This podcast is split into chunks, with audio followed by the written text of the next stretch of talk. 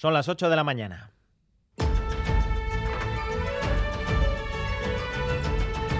Crónica de Euskadi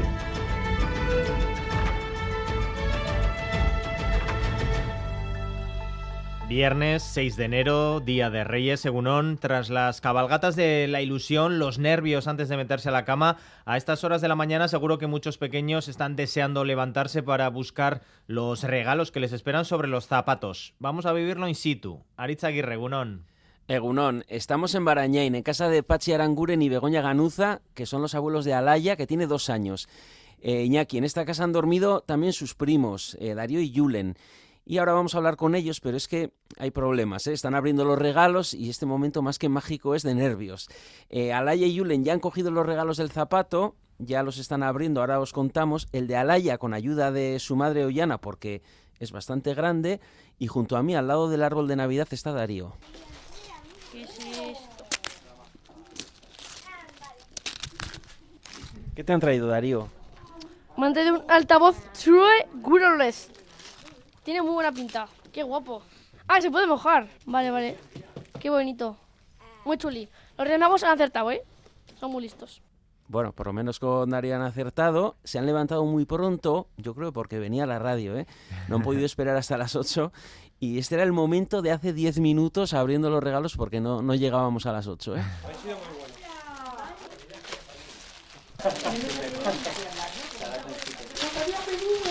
Póntelo junto ahí. No, ni póntelo. Que parece una tele, ¿eh? Aquella caja grande parece un balón de fútbol. Bueno, con risas entre los presentes. No era una tele, sino una silla de oficina para Pachi, el Itachi de Alaya. Ahora hacemos el recuento de regalos y a ver si podemos hablar con Alaya, que tiene dos añitos. Osondo, es que ricasco Aritz, con una familia de Barañain que, visto lo visto, se ha portado bastante bien eh, durante todo el año. La visita de los Reyes de Oriente, sin duda, eh, va a dar paso al estreno de esos nuevos eh, juguetes en casa y también en los parques. Es la traca final de las Navidades de la normalidad.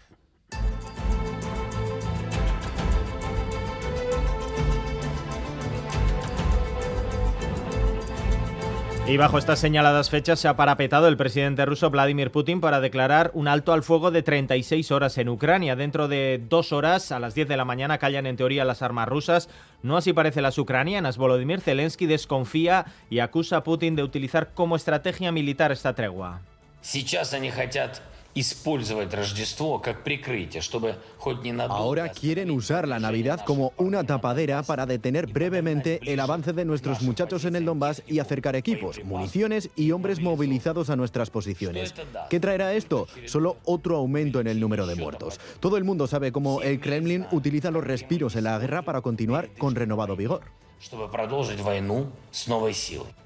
Putin utiliza la Navidad, dicho como tapadera, para detener el avance de las tropas ucranianas y reforzar sus posiciones. 6 de enero, que coincide también con la Lotería del Niño. Solo en la comunidad autónoma vasca se han vendido más de 230.000 billetes que aspiran a un premio de 200.000 euros. El sorteo dará comienzo a las 12 del mediodía. Y les adelantamos también que sobre las 8 y media de la mañana vamos a charlar con el juez decano de Bilbao, Aner Uriarte, para abordar la respuesta judicial a la delincuencia en nuestro país, con casos sonados recientes como el crimen de Navidad en Donostia o el asesinato machista de Rebeca en Bilbao. Vamos a continuación a actualizar la información deportiva con un primer flash. Asier Careaga, Gunón. Egunon, Athletic y Osasuna lograron el pase a los octavos de final de la Copa. Los Leones goleando al Eldense por 1-6 y los Rojillos derrotando en la prórroga 1-2 al Nastic de Tarragona. Mañana el sorteo en el que también estarán Real Sociedad y Deportivo Alavés. En baloncesto, el corista de la Euroliga, el Alba Berlín, acabó con la buena racha de Basconia, se impuso por un punto 85-84.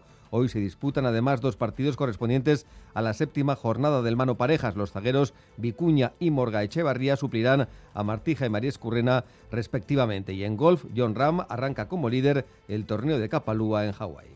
Y hoy 6 de enero, Erzañac cierra definitivamente su regreso a los escenarios con un concierto multitudinario en la ciudad que la vio nacer, en Vitoria-Gasteiz. Una enorme fiesta que se va a vivir en el Casco Viejo primero, posteriormente en Mendizabala, un adiós soñado que nos avanza Juan Ramón Martiarena.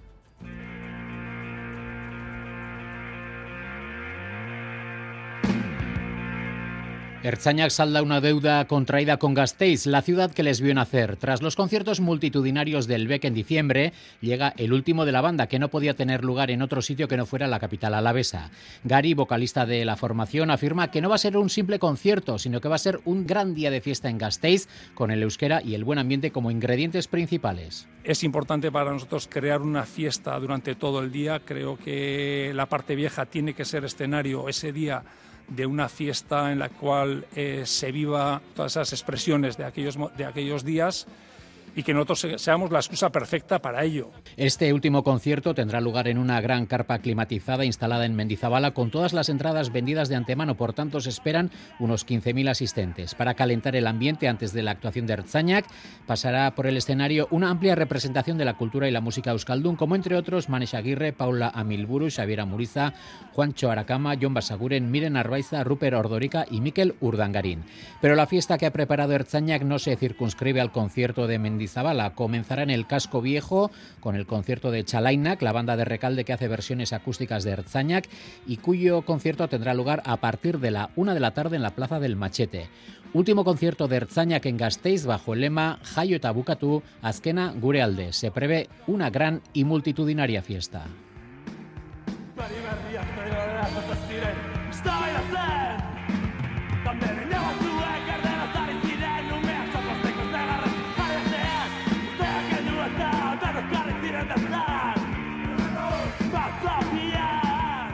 A continuación vamos a conocer el tiempo que les espera a los seguidores de Erzaña, que entre otros, Euskalmed, Jayon Emunarri, Zegunón. Caixo Egunon, hoy el día viene la misma tónica de ayer. A primeras horas, ambiente frío, con heladas en zonas del interior, eh, sobre todo de Álava y Navarra. Y también hay que destacar las nieblas que se han formado en Álava y sur de Navarra. Estas nieblas se podrían persistir hasta la tarde, de manera que la mañana será fría en estas zonas y las máximas se van a quedar en general por debajo de los 10 eh, grados. En cambio, en el resto, desde primeras horas va a lucir el sol, con alguna nube alta por la tarde. Y de nuevo, las horas centrales pues, van a ser templadas, con máximas por encima de los 15 eh, grados en el norte y en la mitad eh, sur, en aquellas zonas donde no se ha formado la niebla, los termómetros se quedarán entre los 10 y los 13 grados. A estas horas se registran 7 grados de temperatura en Donostia, 4 en Bilbao y en Bayona, 1 grado en Iruña y en Vitoria-Gasteiz, 1 grado bajo cero. Vamos a continuación a actualizar la información del tráfico. Así Herrero, Gunón. Eh, sin problemas en la red viaria vasca hasta ahora, pero los servicios de emergencia de Euskadi han encontrado sobre las 9 de esta pasada noche en Orozco el vehículo del hombre de 77 años de edad desaparecido en una amplia zona rural del territorio alaves. Él mismo advirtió de que había sufrido un percance con su vehículo en una zona que no supo precisar. Según ha informado el Departamento de Seguridad, a partir de ese hallazgo, la búsqueda ahora se centra en las inmediaciones del lugar donde estaba el turismo. A las 9 de la mañana se retomará en el barrio de Urigoiti. Saludos desde el control técnico, José Ruela y, y Paula Asensio y también de quien les habla Iñaki Larrañaga. Comenzamos.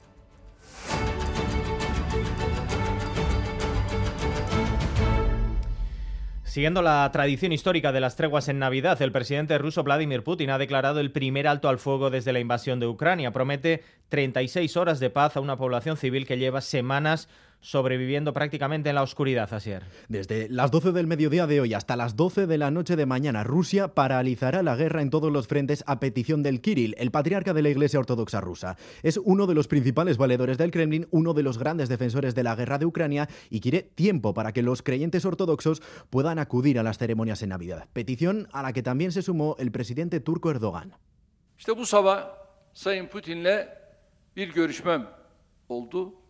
El principal negociador entre Rusia y Ucrania ha solicitado al presidente ruso Vladimir Putin que vuelva a abrir las negociaciones y como gesto declare un alto al fuego unilateral. Sin embargo, el presidente ruso se está encontrando con posiciones contrarias en su propio bando. Denis Pushilin, el líder ruso instalado en el Donetsk, ha indicado que no se puede hablar de treguas y que responderán si el enemigo les ataca. Tregua unilateral a tenor de la respuesta del presidente ucraniano Volodymyr Zelensky, que ha despreciado esta tregua y la ha situado en una estrategia para favorecer su situación militar. Parece que Ucrania no va a aceptar el alto al fuego, al menos lo acoge con frialdad.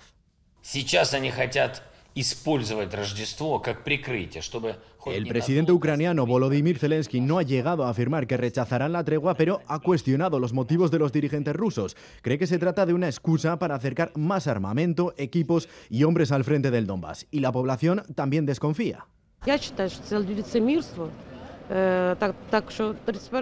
Creen que se trata de un anuncio hipócrita, de una broma sin gracia o de un falso anuncio e hipócrita para el presidente de la Comisión Europea, Charles Michel.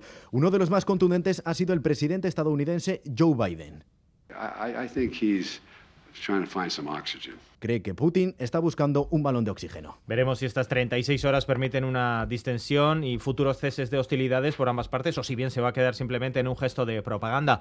Propaganda también de tintes religiosos porque coincide con la Navidad ortodoxa, que es la fe mayoritaria en Rusia y también referencial en Ucrania, a pesar de que la guerra también ha afectado a estos sentimientos religiosos. Maider Martín, Agunón. Egunon Bay. ¿Qué celebran estos días los ortodoxos como para declarar una tregua? Bueno, Rusia es un país de mayoría religiosa cristiana ortodoxa. El 72% de su población declara serlo, el 78% en Ucrania. Y según su tradición, celebran la Navidad el 7 de enero porque se rigen por el calendario juliano, mientras que las celebraciones religiosas de los cristianos católicos se basan en el calendario gregoriano. Así las cosas, el 25 de diciembre es un día laborable en Rusia. No es que no se celebre la Navidad, sino que se celebra, como decimos, el nacimiento de Cristo el 7 de enero, mañana. Aunque el festivo más importante del invierno es el fin de año, que tiene lugar, al igual que en la mayoría de los países, la noche del 31 de diciembre al 1 de enero. A pesar de que tanto Rusia como Ucrania son de mayoría ortodoxa de manera aplastante, 72 y 78%, hemos dicho, muchos feligreses ucranianos se han alejado de la religión desde que estallara la guerra. De hecho, la mayoría ortodoxa de Kiev ha rechazado la propuesta del patriarca Kirill, dado que la Iglesia Ortodoxa rusa ha apoyado sin ambajes al Kremlin en su cruzada sobre Ucrania y tachan, por tanto, esta tregua de Putin de nueva estratagema de Moscú. 8 y 11 minutos de la mañana vamos a volver al lugar de la noticia en este Día de Reyes, a una de las miles de casas donde Melchor, Gaspar y Baltasar han dejado regalos. Aritza y reponos al día. Bueno, seguimos en Barañain, en casa de Pachi Aranguren y Begoña Ganuza, el Aitachi Yamachi de Alaya, que está ahora con su madre Ollana. En esta casa amplia ha dormido junto a Alaya sus primos Darío y Yulen. Han venido los Reyes Magos, podemos confirmarlo en Radio Euskadi. Los camellos que se han bebido el tazón de leche, la hierba que les pusieron en el balcón, a hierba por toda la casa. Los Reyes también han bebido leche, turrón, eh, han dejado un trozo de queso comido. Vamos a acercarnos al árbol de Navidad, que es ahora la zona cero de los regalos de la casa. Está todo lleno de papeles. A ver, Julen, ¿a ti qué te han traído los Reyes? Me han traído unas medias de fútbol, también me han traído unos guantes para jugar a fútbol también y ya está. ¿Y era justo lo que pedías o no? Sí, les había pedido eso, estoy muy contento, la verdad. Porque lo lenchero te trae más cosas, ¿no? Sí, eh, en casa de los abuelos me traen los Reyes Magos y en mi casa y en casa de mi tía, pues el olenchero. ¿Y a qué rey le has pedido tú? Eh, a, Ba- a Baltasar, ¿Es el que más te gusta? sí. Darío, ¿y tú a qué rey le has pedido? A Gaspar el mejor, claro. ¿Y qué te han traído? Bueno, antes ya lo has, ya lo has contado, pero... Un altavoz portátil que se escucha, la verdad que bastante bien. ¿Tú mandaste la carta o, o ya no mandas cartas? No, yo mandé la carta, pero mi hermano me la rompió. Mi hermano pequeño me la, me la cogió y me la rompió. Entonces, pues, Zu alaia, zuri errege magoek zer ekarri dizute? Bizikita, Eta zer gehiago? argazki kamara, Arrazki kamara bat? Eta zein da gehien gustatzen zaizun erregea? Errege magoa. Baltasar, Ah, Baltasar! Eta nolakoa da bizikleta hori? undina, Urdina? Eta dauka txirrina bat edo ez? bai, Bai. Eta orain ibiliko zara asko bizikletarekin? Bai? bai. Ollana es el segundo año de Alaya que conoce a los reyes, ¿no? Realmente el primero, antes nos ha tocado en pandemia. Así que esta es la primera vez que lo vive en condiciones. Esta mañana está siendo mágica. Buah, está siendo alucinante. Abrir los regalos con todos sus primos. Muy guay. ¿Y cómo ha sido? Estaba deseando ya levantarse porque son las 8 y ya ha abierto los regalos. Sí, sí, no había manera de meterla en la cama ayer a la noche. Y esta mañana, al punto de la mañana, ha abierto el ojo y, y abrir todos los regalos. Ha salido del cuarto, ha ido a la sala. Han tenido que encontrar su zapato entre todos los que estaban y ella se ha puesto a, a abrir como una loca. Pues nada, es que ricasco y a disfrutarlo. Eso regatic. Ahora desayunar primero, ¿no? Hombre, hombre, un buen colacao. Bueno, con la alegría de los regalos y bueno, ya han pasado los nervios, vuelve a ser el día mágico, ¿eh? Maravilloso, maravilloso este momento, Aritz Aguirre. Es que recasco, Gerarte. Gerarte. Momento que todos vamos a disfrutar en la jornada de hoy, o por lo menos eh, recordamos haberla disfrutado de este modo cuando éramos eh, pequeños. Las cabalgatas de ayer, también cabalgatas de la ilusión, discurrieron con absoluta normalidad en nuestro país, que ya es una gran noticia, un exitoso regreso a capitales y pueblos, ya sin distancias, sin mascarillas. Eso sí, la nota trágica nos llega desde Sevilla esta mañana porque falleció una persona en el contexto de, esta, eh, de una de estas cabalgatas, Maider. Ocurría en Marchena durante la cabalgata de los Reyes Magos cuando uno de los tractores que tiraba de la carroza perdía el control y se precipitaba contra el público hasta atropellar con violencia a un grupo de personas. El pánico se desataba entonces. Una mujer de 72 años resultaba muerta en el envite, otras 12 personas heridas, entre ellas un niño de dos años con traumatismo cráneoencefálico que se encuentra hospitalizado en estado grave. También un adulto de edad avanzada que está a esta hora hospitalizado en la misma situación. Los otros 10 afectados tienen pronósticos leves y entre ellos hay un bebé de un año. La principal hipótesis con la que trabaja la Guardia Civil es que el accidente se ha debido a un fallo mecánico en los frenos del tractor. Y vamos con más asuntos. En las últimas horas hemos conocido que la Archenza detuvo a un hombre de 29 años en Guecho el miércoles acusado de agredir sexualmente a una mujer en un domicilio. Sucedió el pasado 1 de enero. El hombre ya ha sido puesto a disposición judicial. Los grupos políticos del municipio de Guecho han convocado una concentración de repulsa el próximo lunes a las 12 frente a las escalinatas del consistorio.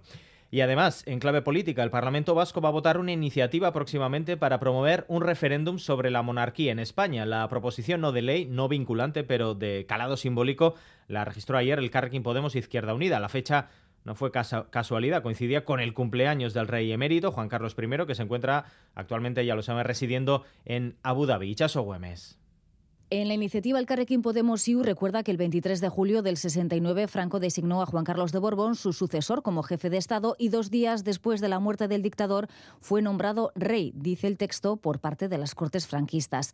Añade que la Constitución del 78 recoge que la forma política del Estado español es la monarquía parlamentaria, pero señala que se votó en bloque y la ciudadanía no pudo decidir sobre un aspecto fundamental de un sistema político como es la formación de gobierno.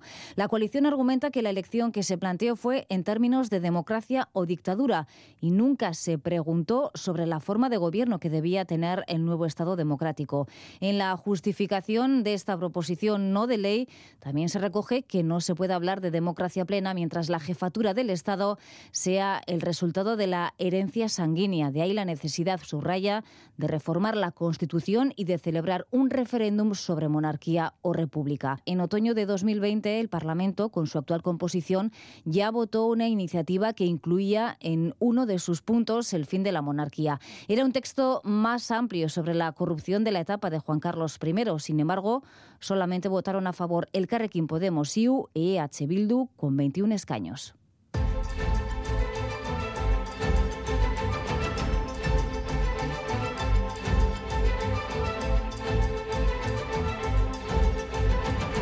Vamos con más asuntos en clave internacional con Asier Herrero. El cartel de Sinaloa está sembrando el caos en México tras la detención de uno de los hijos del Chapo Guzmán. Se están registrando disturbios y tiroteos en numerosas ciudades e incluso un intento de toma del aeropuerto de Culiacán por parte de los grupos narcoterroristas. La Embajada de Estados Unidos en México ha pedido a sus ciudadanos que permanezcan en casa. Y seguimos también la última hora de la política en los Estados Unidos de América. Continúa el bloqueo. Tras 11 votaciones, la Cámara de Representantes sigue sin elegir presidente. Es la primera vez en 164 años que ocurre algo similar. El candidato Kevin McCarthy asegura que están progresando en las negociaciones, pero pide tiempo. Hoy votarán por decimosegunda vez para elegir a su nuevo presidente. Y también atentos a lo que va a contar el príncipe Harry en las próximas horas, concretamente en sus memorias donde vuelve a cargar contra su familia, contra la familia real británica. Ha confesado que pegó a su hermano por una disputa por su mujer por unos insultos racistas. El próximo día 10 saldrán a la venta. Thank you.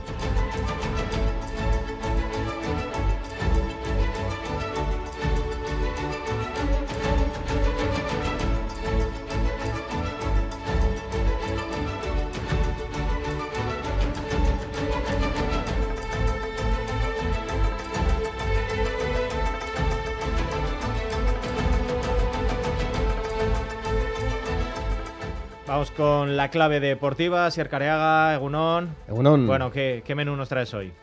Bueno, pues tenemos Copa eh, con cuatro equipos vascos que vamos a tener en el bombo en el sorteo de, de mañana, sorteo ya puro. eh, a cualquiera le puede tocar eh, cualquier equipo y, por supuesto, la Euroliga de baloncesto con esa derrota de Basconia. Empezamos por el eh, fútbol, ya que Athletic y Osasuna van a estar mañana, lo dicho, en el bombo de esos octavos de final del torneo del CAO. Los Leones, tirando de una gran efectividad, vapulearon al líder del grupo segundo de la primera ref, al Eldense, por 1-6 con tantos de Nico Williams, dos de Berenguer, Zárraga, Muniain y un autogol de Correia. El Athletic encadena 18 eliminatorias consecutivas a un partido superadas. Alberto Negro, Egunón.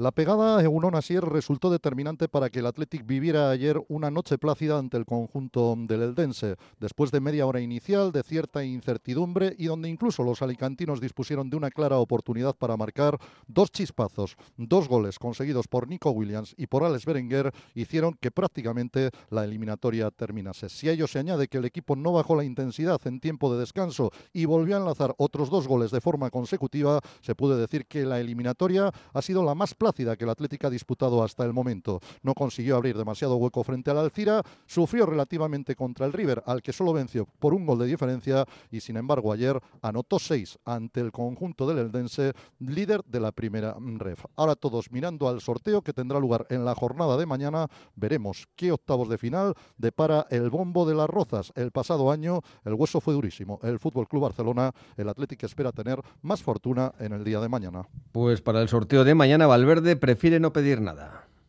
No voy a pedir nada. No pedir nada porque basta que digas algo para que ocurra lo contrario. Así que vamos a esperar. A ver, eh, estamos bien. Lo, nuestro objetivo estaba, era estar entre esos 16 equipos y bueno, ahora es eh, sorteo a ver qué es lo que nos toca, si en casa, si fuera, si con un rival de la misma categoría, de inferior, ya veremos. En ese bombo habrá cuatro equipos de inferior categoría, a la vez Levante y Sporting de segunda y en teoría la perita en dulce, el Ceuta de la segunda ref. Valverde valoraba así el choque de anoche en el Pepico Amat de Elda. Que hemos competido bien, que hay que darle valor al, al partido, al resultado, porque ha sido mucho más complicado de lo que puede decir el resultado. El primer tiempo nos costaba nos costaba jugar porque nos teníamos que adecuar al campo, estaba complicado para, para el juego interior, ellos nos apretaban fuertes, eran duros ahí y estábamos teniendo eh, problemas, sobre todo para controlar el, el, juego. Una vez que ya eh, nos hemos asentado, yo creo que ha sido otra cosa, pero bueno, ha habido ahí una jugada en la que ellos eh, han tenido una ocasión muy clara y justo después nosotros hemos marcado. Y, y bueno, ya después del segundo tiempo ya nosotros estábamos ya estábamos más cansados. El Athletic pasó holgado, todo lo contrario que Osasuna, que necesitó de la prórroga para deshacerse del Nastic de Tarragona. Rafa Aguilera. Egunon Bay, los rojos necesitaron, además del gol de Quique García, que lleva cinco en la Copa, una prórroga y un tanto en propia puerta para conseguirlo. Sin embargo, del partido de Tarragona, marcado como estaba por lo sucedido el sábado pasado en Anoeta, y dada la categoría del rival, un equipo de primera federación, se esperaba algo más. Y ese algo más era una reacción contundente que ayudará a pasar el mal trago que supuso la derrota en el derby. No hubo tal reacción, solo unos buenos minutos en la primera mitad, cuando llegó el 0-1 tras el empate del Nastic en el 32 del segundo tiempo. Osasuna dispuso de 14 minutos, 8 de ellos en superioridad numérica la expulsión de Pablo Fernández, autor del gol local, pero tuvo que esperar al 112 para que Abde provocara en una gran acción el gol en propia puerta de Eric Montes. Así valoraba Yago Arrasate la clasificación para la siguiente ronda. Objetivo cumplido con muchísimo sufrimiento, ¿no? Creo que hemos llevado bien el partido en ese primer tiempo, pero en el segundo tiempo no hemos estado bien y al final nos hemos metido en un lío, ¿no? Por no sentenciar. Pues al final el partido está abierto con el 0-1, al equipo de casa hay que darle también esos minutos de, de arreón que puede tener, una situación de estrategia nos han empatado y se ha complicado todo, pero ya no estábamos bien, ¿no? Hemos concedido también esas situaciones y por eso nos han empatado, ¿no? A partir de ahí el partido se abre, es verdad que con la expulsión de ellos, pues bueno, 11 contra 10 hemos llevado el dominio, hemos tenido el control y las ocasiones, ¿no? Pero claro, según va pasando el tiempo te pones más nervioso también y, y cuesta, ¿no? Pero bueno, por suerte, pues en esa acción de, de Abde ha llegado el 1-2 y no contentos con el partido que hemos hecho, pero sí de, de, estar en la siguiente ronda, que era el objetivo. Arrasate que hizo debutar a Diego Moreno, el segundo jugador del Promesas que se estrena esta temporada con el primer equipo debut precipitado por la lesión de Rubén Peña, que tras una primera valoración médica parece que sufre una rotura fibrilar en el cuádriceps derecho. Arrasate que se queda sin laterales derechos para San Mamés, Nacho Vidal está también lesionado, vio al Cirbonero con tablas. Diego está haciendo una buena temporada y pensábamos que, que podía entrar, pero se ha precipitado todo con la lesión de Rubén Peña. Creo que ha estado bien. Sobre todo ha mostrado tablas, le he visto tranquilo, se ha incorporado el ataque con criterio también, ha tenido una ocasión y bueno, seguro que, que el hecho de acumular minutos y que el equipo haya ganado, pues a él también le da mucha confianza. Y bueno, yo creo que es un debut para él positivo. Y confirmando las palabras del técnico de Berrichu, Diego Moreno, decía esto tras su debut con el primer equipo. Bueno, la verdad que, que muy contento, ¿no? Llevo toda una vida en Osasuna y, y debutar con el primer equipo, la verdad que es, es un orgullo y, y, además pasando de ronda, creo que no se puede dar mejor. Diego Moreno, que por cierto publicó nada más terminar el partido, un tuit dedicado a sus padres con este mensaje. Lo hemos conseguido, el sueño de mi vida está cumplido, gracias Osasuna. Ahí quedan las eh, palabras del debutante por parte del Club Atlético Osasuna. Lo dicho, el sorteo para los octavos de final, sorteo puro, tendrá lugar mañana. Además, en la Liga de Segunda, el Eibar confirmó ayer el fichaje del delantero canario de 22 años, Juan Carlos Arana. Procede del Villarreal y firma con los armeros hasta junio de 2025. El domingo, el Eibar recibirá al colista, la Unión Deportiva Ibiza, e Ipurúa tiene que seguir siendo un factor determinante. Anait Sarvilla. El arma nuestro es Ipurúa, sabemos. Eh, en casa somos fuertes. Como digo, los rivales que, que vienen a Ipurúa saben las complicaciones que van a tener de sacar algo positivo aquí incluso de tener un partido cómodo. Y bueno, eh, tenemos que darle continuidad a eso. Eh, tener respeto por todos los rivales que, que, vengan a jugar a Ipurúa, como cuando vamos fuera de casa, pero tener hambre sobre todo de, de querer ganar, de querer eh, meter goles, de estar finos defensivamente, no sé, de querer estar arriba. lo tenemos que demostrar. Quedan cinco meses y, y, todos soñamos con querer estar otra vez las últimas jornadas peleando por, por intentar estar arriba. Además, ayer también se confirmó que el hijo de Julen Guerrero, Julen John, jugará cedido en la Sociedad Deportiva Morevieta hasta el final de la presente campaña. Además, en la Euroliga de baloncesto se cortó de raíz la magnífica racha de Basconia y lo vino a hacer en la cancha del colista el Alba de Berlín, Raúl Pando de Unón. Eguno Nasier, el Vasconia vio truncada anoche su racha de 12 victorias consecutivas en el Mercedes-Benz Arena de Berlín frente al Alba al caer 85-84.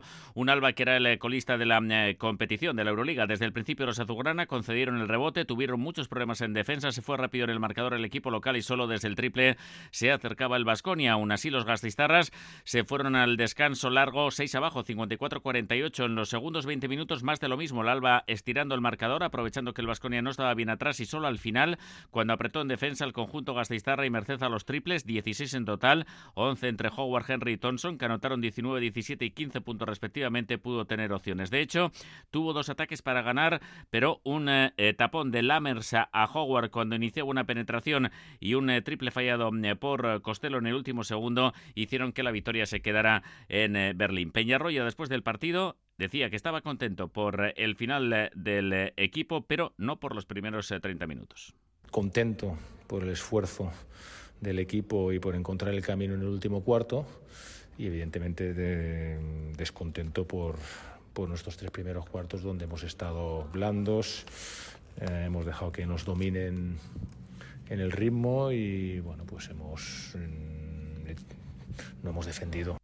Los gastistarras se quedan con 11 victorias. El domingo reciben al Valencia en la ACB y vuelven a jugar en la Euroliga, otra vez en Alemania, el próximo martes eh, frente al Bayern de Múnich. Gracias a Raúl. Y en pelota hoy tenemos doble cita con la séptima jornada del Mano Parejas, en Eibar y en Amorebieta. Por la tarde en el Astelena, punto importante en juego para Urrutia, Albisu y Ezcurdia Martija, que será sustituido por Vicuña en esta ocasión. Ambas parejas tienen solo dos puntos. Y por la noche en Sornocha, los líderes Elordi y Zabaleta, con seis triunfos en otros tantos partidos, se miden a Peña y a Morga Echevarría, que sustituye al tocado Mari Escurrena. Una bonita oportunidad para el zaguero local, que eso sí tendrá que lidiar con el más grande en la zaga, con Zabaleta. Sí, está claro que hoy en día José es el que el que el zaguero que marca más diferencias en el cuadro profesional. Quizás junto junto con John, junto con John Maezcurrena, que pues eso, que ha jugado un verano que yo creo que todos los pelotaris querríamos tener.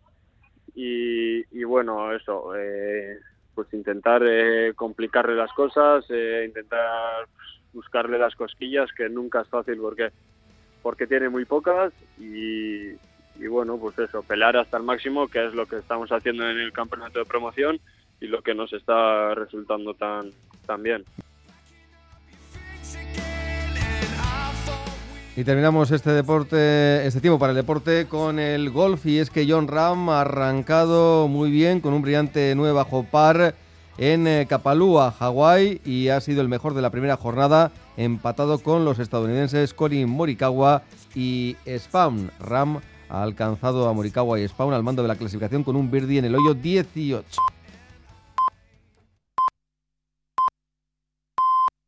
Las ocho y media de la mañana. Crónica de Euskadi.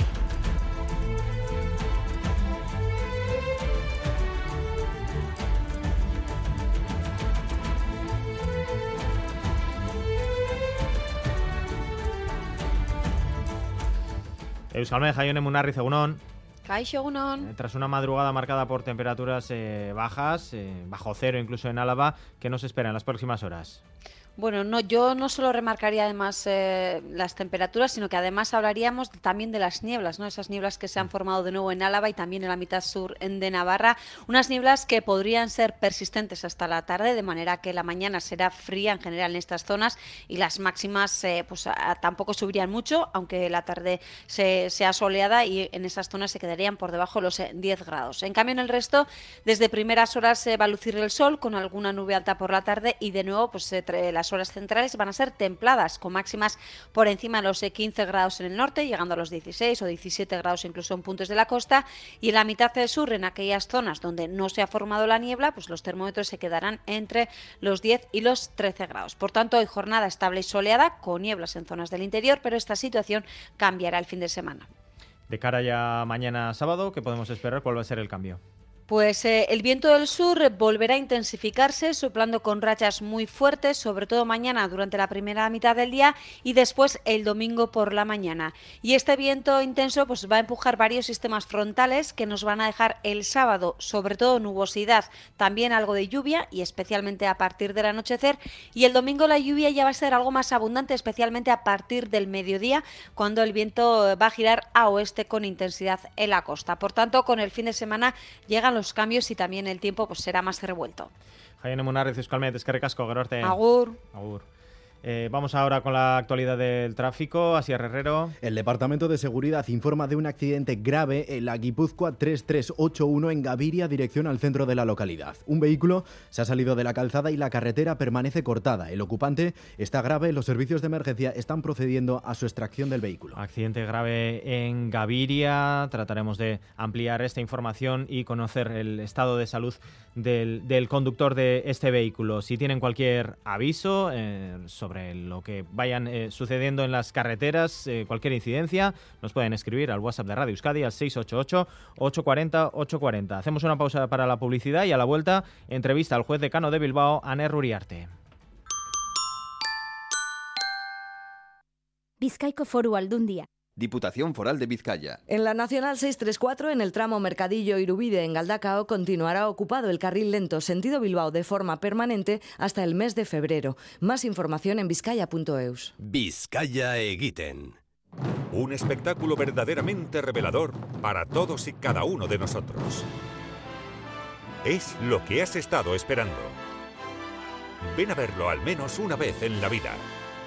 Bilbao 29 de enero. San Sebastián 31 de enero al 2 de febrero. Entradas en shenyun.com.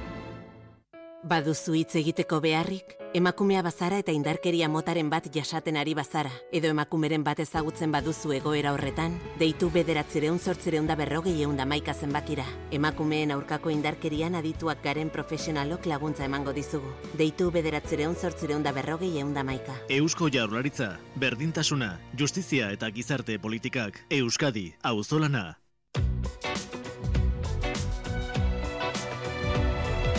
Este viernes en Más que Palabras celebramos la festividad de Reyes con un programa especial lleno de juegos y juguetes. Estamos negociando una entrevista importantísima, aunque aún no nos la han confirmado porque es un día muy malo. Están cansados después de trabajar toda la noche y suelen desconectar los teléfonos de Palacio.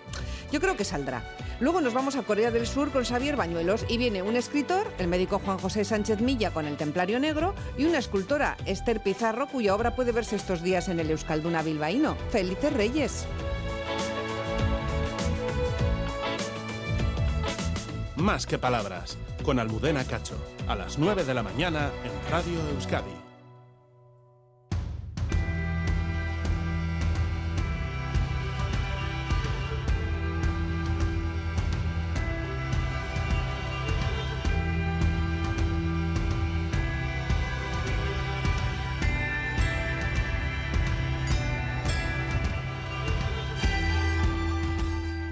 Saludamos a Ner Uriarte, juez decano de Bilbao, Egunón. Egunon, bai.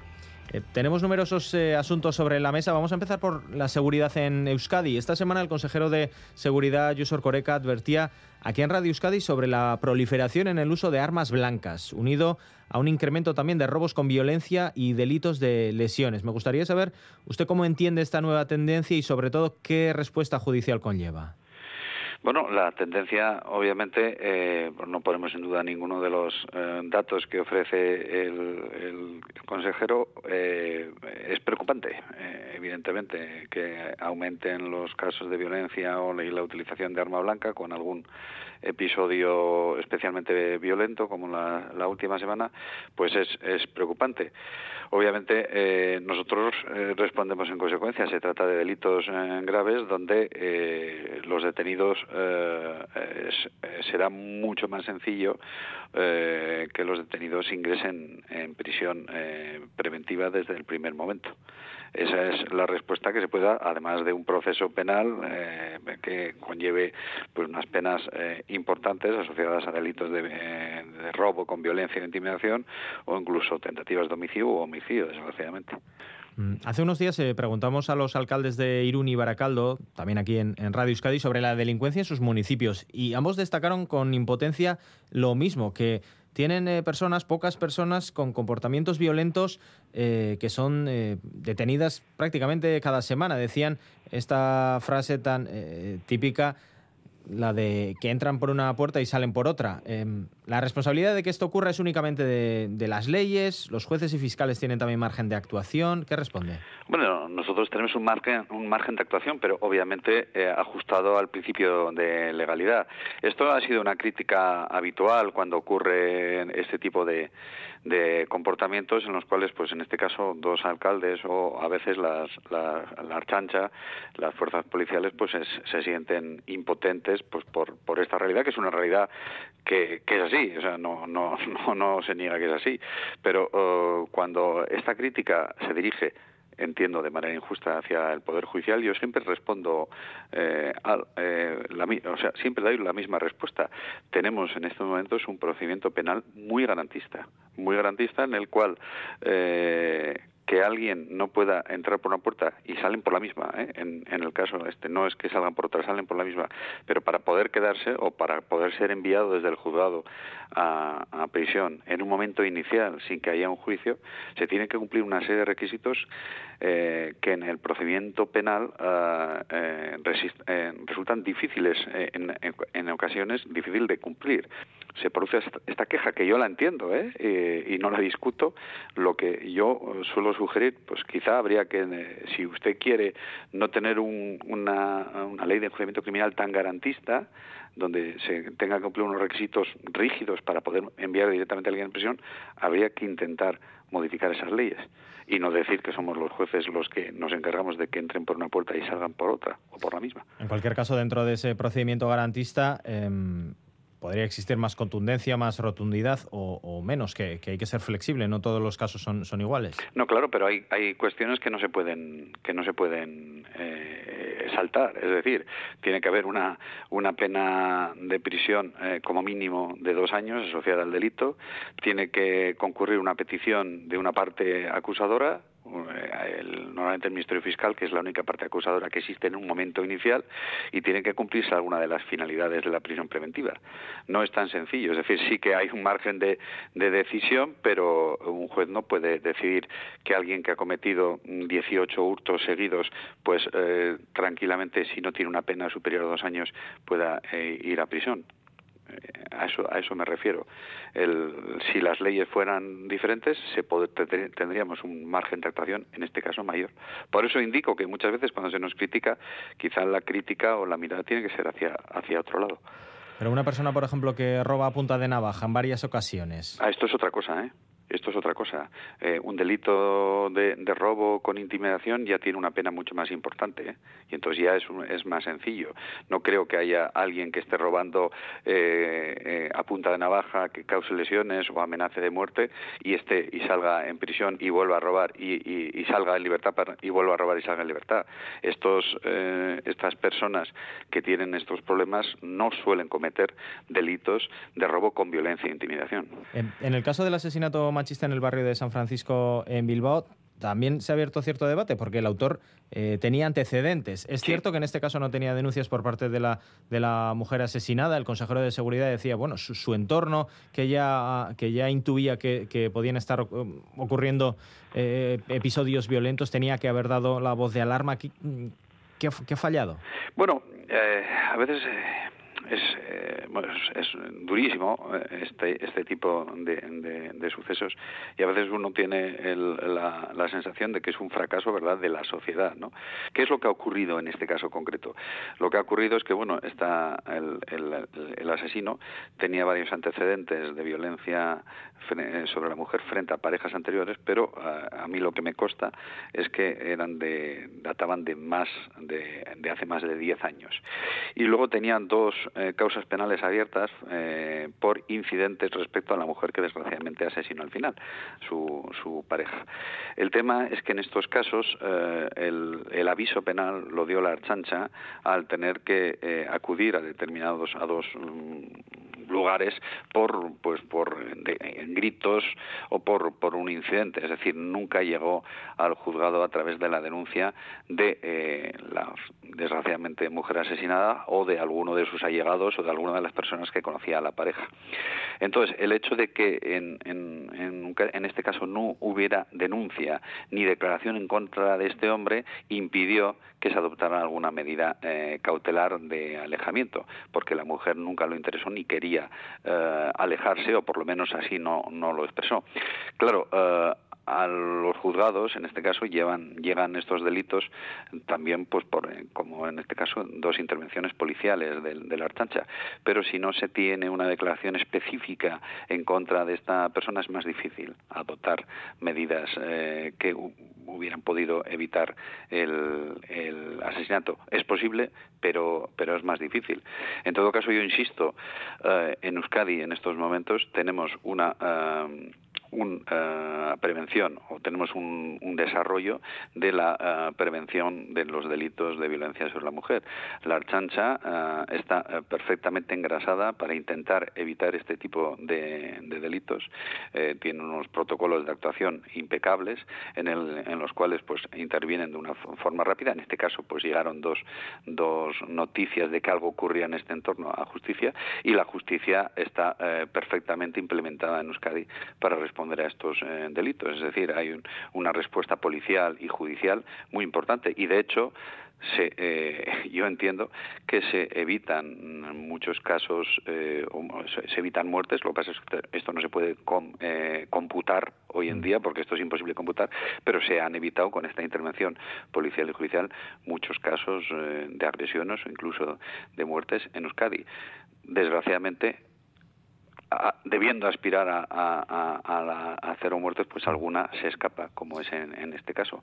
No tenemos más que lamentar e intentar adoptar o seguir trabajando para que esto no vuelva a ocurrir. O sea, en este caso la Archainza ya había presenciado, ya había intervenido eh, en dos ocasiones en, peleas que habían sucedido entre a mí, estas A mí me consta pues, que hubo, hubo una intervención por, por una serie de, de ruidos que ocurrían en el, en el establecimiento donde después eh, fue asesinada esta mujer mujer porque eh, la persona eh, pues eh, rompió todas las botellas de, del, o unas cuantas botellas del establecimiento. Y entonces, ante los ruidos, pues acudió la archancha, se inició un, procedimiento y nadie, y ella no quiso declarar en este sentido contra él. Dijo que no había sido eh, dañada y había un testigo que dijo que tampoco había sido dañado. De hecho, el testigo tenía un pequeño corte pues por uno de los cristales que había, había saltado. Es decir, la archancha pone en marcha el, procedimiento porque ha intervenido en un sitio, en un establecimiento donde había ruidos de, de rotura de, de cristales. Y como ella no denuncia, no, no se activan otros No, no, el procedimiento, el procedimiento penal se pone en marcha, de hecho está en marcha. Este hombre tendrá que responder de su asesinato, por eso está en prisión y también de estos, de estos, eh, en estos procedimientos penales. Pero al eh, no adverar el- la, la juez en aquel momento que había habido una agresión frente a ella, porque nadie nos lo decía, pues no se adoptaron medidas eh, eh, cautelares en aquel momento. Que- Estamos hablando de casos recientes, estas eh, peleas. que sí, sí, yo creo que en, en un plazo de dos meses antes del asesinato. Esta semana también eh, escuchábamos a la abogada Marta Dolado en Radio Euskadi, que representará al Ayuntamiento de Bilbao en el caso del asesinato de Rebeca, del que estamos hablando. Aseguraba que la justicia en nuestro país tiene un marcado, en general, decía, carácter conservador y heteropatriarcal. Eh, ¿Cómo se toman estas críticas? ¿Hay margen de mejora? Bueno, pues, yo creo que son unas críticas eh, absolutamente injustas. Eh, yo le conozco a Marta Dolado, que es una buena, ah, una buena abogada, pero es algo absolutamente injusto y que lo rechazo de, de plano. Eh, y, y me, y, me, y me sorprende porque eh, esto normalmente viene cuando alguien no conoce cómo funciona la justicia. Y en este caso Marta Dolado lo, lo, conoce. Bueno, yo lo rechazo de una forma absoluta. Es absolutamente injusto que se acuse a la, a la justicia, en este caso la que yo conozco en Euskadi o la que yo conozco directamente en el Partido Judicial de Bilbao, como conservadora o heteropatriarcal. Vamos, es absolutamente injustificable esta, esta calificación. Los jueces, en- por lo que a mí me consta, en Bilbao, que son en su inmensa mayoría mujeres, fíjese, en, el, en el- la jurisdicción penal en Bilbao, tenemos 21 jueces, de los cuales 17 son mujeres y 4 son hombres. Esto no quiere decir que los hombres no sean buenos, que son muy buenos también, pero para que se haga un- una idea de cómo es la primera instancia penal en Bilbao. Y son ni son conservadores ni son heteropatriarcales. Tienen una perfecta formación en materia de violencia sobre la mujer y están en constante eh, formación. Y decir eso es muy injusto y además es peligroso. Es peligroso porque si alguien dice que los jueces son heteropatriarcales, puede ser que alguna de las mujeres que está por denunciar, porque desgraciadamente esto suele ocurrir en círculos familiares, no denuncie. No denuncie, ¿por qué? Porque le han dicho a alguien que los jueces son heteropatriarcales. Y entonces todo este sistema que tenemos en Euskadi, que funciona, el sistema policial y judicial, no se ponga en marcha porque no se denuncia. No sé si Rebeca ah, eh, no denunció por esto o por lo otro, no lo sé, pero puedo entender que si eh, se dicen cosas que no son correctas sobre los jueces y que no responden a la realidad, haya alguna mujer que se desanime a la hora de denunciar. Y cuando ocurren estos casos, lo mejor es denunciar, porque podemos adoptar medidas. Que a veces no nos equivocamos, como cualquier eh, profesional, pero yo le digo que muchas mujeres son protegidas porque dan el paso. Y estas, eh, estas eh, calificaciones absolutamente injustas eh, pueden desanimar a que se active esta protección. Por eso, pues lo rechazo. Eh, tres asuntos eh, más brevemente. Con la renovación del Constitucional, ¿ahora confía en que la renovación del CGPJ esté también más cerca? Uf, no sé, esto ya es una, algo que se me, se me escapa. Desde luego es absolutamente injustificable que el Consejo General del Poder Judicial no esté renovado desde hace cuatro o cinco años, ya no sé cuánto, cuánto tiempo lleva. Aquí eh, los jueces, eh, la- todas las asociaciones judiciales, aunque últimamente pues la mayoría de las asociaciones judiciales seguimos ofreciendo machaconamente una de las soluciones, que consiste en que seamos nosotros los que elijamos a los vocales judiciales. El Consejo General del Poder Judicial tiene 20 vocales y 12 tienen que ser jueces. Si los jueces pudiéramos nombrar directamente a 12 de los 20, ya le digo yo que cada cuatro años se reno- renovaría sí o sí el Consejo General del Poder Judicial. El tema que esto, esto allá por 1986 se cambió, se adoptó el sistema actual y ninguno de los gobiernos, ni el que está ahora, ni el que quiere llegar y dice que ahora va a ser como los jueces quieren, pues eh, teniendo las mayorías lo quiso modificar. Es decir, a veces eh, es complicado que el político dé su brazo a torcer para perder el, el control en el sentido del, del nombramiento. Pero insisto en que de la Constitución se deriva, y si uno se lee el artículo, que los jueces deben nombrar a 12 de los mm, 20 vocales. Los otros 8 son nombrados en este sistema equilibrado por las cámaras legislativas como, como son ahora los 20, ¿de acuerdo? Y entonces, con esta solución que yo le, le ofrezco y que la mayoría de las asociaciones judiciales lo viene pidiendo, ya le digo que cada, cada cuatro o cinco años perdón, que eh, se me ha ido el, el plazo de, de vigencia del Consejo, esto estaría renovado. Hmm. Es el planteamiento, pero como dice usted, no se fía demasiado en, en ninguno de los eh, partidos políticos. No me fío, una no me fío. habría, eh, habría que verlo. Entonces, pues bueno, eh, di- digo, mire, pues no me fiaba y, y me equivoqué, pero habría que verlo materializado.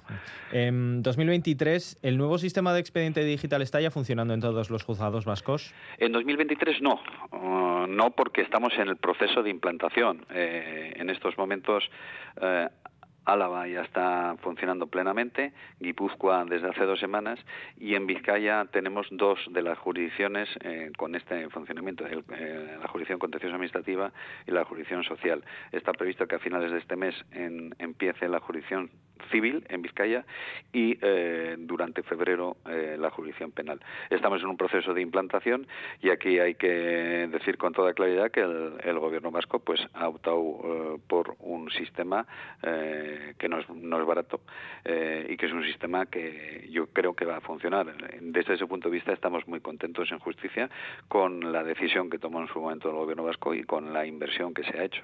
Entiendo que es necesario para la mejora de la prestación del servicio público de justicia que estemos digitalizados y estamos en pleno proceso. Ahora, obviamente, al principio con las novedades, pues hay cosas que hay que ir arreglando, eh, hay cosas, hay novedades que no acaban de funcionar desde un primer momento, pero yo con- entiendo que para verano estaremos en un momento muy bueno y, y es de, de- es para alegrarse y es para agradecer el- la decisión de inversión que adoptó el gobierno vasco.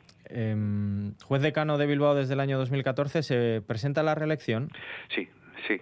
eh, me presento a la reelección y las ele- y las eh, eh, elecciones serán, si todo va bien, eh, dentro de 20 días, el 25 de enero de, de este año. ¿Va a tener competidor? Creo que sí, aunque todavía no Mm. ha dado el paso formalmente, por eso no digo nada, ya es algo que tendrán que decidir quien, quien lo dé. Creo que va a haber competidor, sí. Hmm. ¿Confía que, los jueces depositen la confianza en usted una vez más? Bueno, es lo que es lo que solicitaré, vamos a, a los compañeros, pero bueno, eh, los magistrados que magistradas que se pueden presentar en, en, en Bilbao, que son los que trabajan en Bilbao, son excelentes magistrados y sin duda alguna quien se presente eh, será de, de- de mucha entidad tanto en, en el ámbito profesional como el personal. Entonces yo lo que no puedo hacer es confiarme en unas elecciones, vamos.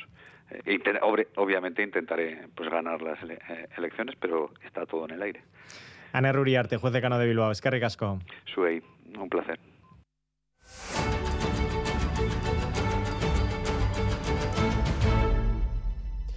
Ocho y 52. Vamos ahora con una bonita historia de Navidad, de cómo los vecinos de Ribaforada, en la Ribera Navarra, han salvado la vida a un burro, al animal que acompañó a Olenchero y que se ganó el cariño de todo el pueblo, cuando su destino era ser sacrificado para venderlo como carne. Nos lo cuenta Olatzalda. Tal y como su nombre indica, Napo fue el burro que ayudó a Olencero a bajar hasta varias localidades de la Ribera Navarra. No obstante, este animal de aspecto blanco tenía un futuro muy negro, ya que horas después del desfile iba a ser sacrificado para vender su carne para pienso compuesto. Ante esta situación, varios vecinos decidieron salvar la vida del animal y adoptarlo entre todos para que tuviese una segunda oportunidad. Así lo contaba en los micrófonos de Euskadi Ratía Anika Luján de Tudela. Dutenak, badibidez urtean behin. Desde entonces no le han faltado cuidados. Además de la custodia que comparten entre estos cinco vecinos, muchos de localidades adyacentes se han acercado para dar cariño al animal, llevarle algún capricho o pasearlo por las calles de Ribaforada como si de un perro se tratara. Herrian badago tipikan, baina e, oso txakur gutxi joaten omen dira. Ribaforadan, orduan, napora ematen dute. Todo ello se puede ver en las redes sociales porque por no quedarse cortos, Napo tiene hasta cuenta de Instagram. Habrá que ver si después de la cabalgata de Reyes adoptan también algún camello que le haga compañía al popular borrico. Bueno, pues seguiremos la pista también a lo que sucede a los camellos. A estas horas seguro además que muchos de ustedes eh, ya han probado el roscón de Reyes o están a punto de hacerlo, así que disfrútenlo.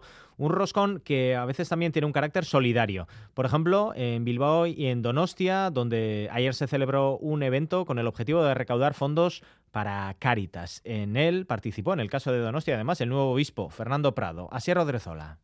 El obispo donostiarra recién nombrado ha asegurado que desarrollará su cargo muy en contacto con la calle y la gente y para muestra un botón. Ha querido acercarse al punto donde se repartían 1.500 raciones de roscón en Donostia. Fernando Prado. En la calle, que se visibiliza de alguna manera también la labor que hace Cáritas en Guipúzcoa. Pues yo estoy contento de poder participar. Una de mis intenciones es también estar cerca de la gente. Junto con el obispo, decenas de paseantes tanto en la plaza de Guipúzcoa de Donostia como en la plaza nueva de Bilbao, que ante la posibilidad posibilidad de mostrar solidaridad y endulzar la mañana, no han tenido ninguna duda al pararse ante los puestos. El rosco está muy rico y aparte, bueno, pues si podemos aportar algo para Caritas, pues mejor. Mi tía me ha dicho que daban un rosco y chocolate por dos euros para ayudar a pobres y pues yo he venido con ella. Hemos cogido porque bueno, he venido con mi madre que quería regalarle bueno, a nuestras hijas y nada, pues como tenemos que coger, pues ya cogemos aquí y, y llevamos a casa. Caritas ha querido agradecer a quienes han acudido a su llamada, a panaderos y confiteros que han donado los roscos, así como a los voluntarios que han hecho posible el evento.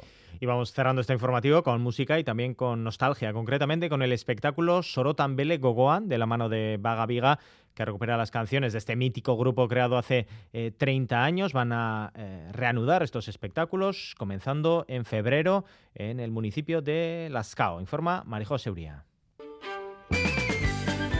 Gorka Sarriegui y Urbil Artola recuperan los conciertos de la iniciativa que impulsa el músico y director de Zarao Xavier Sorotan Belegogoan, que recupera y adapta en diferentes municipios con las bandas municipales el conocido repertorio como recuerda Urbil Artola. Y así surgió un poco la idea. Nos lo propusieron, Xavier ya tenía los arreglos hechos, a partir de ahí ensayos con las bandas, al final arrancó esto en mayo del 2021, hemos estado tocando hasta bueno, noviembre, bueno, y ahora los últimos serán pues a partir de febrero hasta mayo que están planteados hacer los dos últimos en Irún.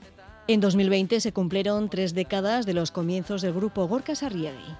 En los inicios se juntaban por un lado Urbil y Mikel Errazkin y por otro se juntaban también Mikel Errazkin y los componentes del ESO, que eran Isiara Miano y Mikel Isulain. Después me propusieron Urbil y Mikel también, a ver si me animaba a, tocar con ellos. Bueno, empezamos así como por separado, pero después nos juntamos con los del ESO y, al principio hacíamos pues versiones de canciones que conocíamos y después empezamos a, a crear las nuestras propias y bueno, ese fue el comienzo un poco. Recuerdan sí que eran muy jóvenes, de unos 18 años, pasaron a tocar ante miles de personas. El grupo llegó a los jóvenes al estilo pop rock con matices celtas y la letra en euskera. El 4 de febrero se retoman los conciertos del proyecto Sorotan Bele Gogoan con Urbil Artola y Gorka Sarri, que conformaban este grupo joven que logró un gran éxito. Ahora de la mano de las bandas de música en diferentes municipios. Se retoma en Lazcao y finalizará la serie de conciertos en Irún en el mes de mayo.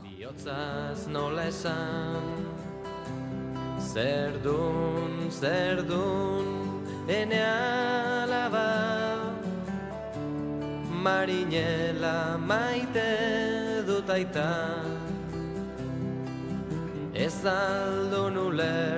Dejemos solo Tambele atrás para hablar también de otro grupo mítico que se despide hoy definitivamente, Erzañac. En Vitoria-Gasteiz hay una gran expectación, ilusión, emoción. El concierto va a ser esta noche en Mindizabala, pero el casco viejo de la capital alavesa va a vivir una intensísima jornada en los restaurantes. Ya no hay eh, plazas libres, mesas libres para comer y en la Cuchi se espera en las próximas horas un poteo masivo desde el mediodía para homenajear a Arzañac. Mikel Saez. La Cuchi vio nacer y crecer al grupo Erzañac, lo mismo que la generación de los 80 de Gasteiz que frecuentaba el casco viejo. Muchos de ellos retornarán mañana a esta zona de la capital, que va a ser el epicentro de un gran día de fiesta. Agian gau pasaia ez, baina gaun pasa ederra bai egingo dugula. Dugu, guzti, gara poteatzen alde zarrean, gero bazkaltzera eta gero kontzertua. Bazkaltzeko eta gero elkarrekin kontzertuara jateko geratu gara. El grupo tributo Chalainak ofrecerá un concierto a la una de la tarde en la Plaza del Machete. En la cercana Cuchi se preparan para un poteo multitudinario desde el mediodía y encontrar un hueco para comer en los restaurantes de la zona es misión imposible. Así nos lo explican Carlos Sobrón de los restaurantes Erdizka y Amboto y Alex Tejado de la taberna El 7. Nosotros de reservas tenemos completo gente de otros herrialdes que viene a ver archañas, gente de cuadrillas que aprovechan ese día para juntarse. Yo espero una puta barbaridad. Es que va a ser, o sea, eh, gente que sale mucho, que sale poco ese día lo va a dar todo. Lo cierto es que la despedida de Erzañac ha creado un ambiente especial en la ciudad, especialmente entre aquellos jóvenes de los 80 y de los 90. Niretzat kriston ilusioa. Gaztetan bezala, ba, eske referente bat izan dira guretzat. Ertzaina niretzat beti izan dira talde berezi bat. Ozen bat dantzatu eta bestu dudanik e, bere bestekin. Tuvisa ofrecerá un servicio especial de transporte. Las salidas serán desde Mendizorroza cada 20 minutos a partir de las 11 menos 20 de la noche.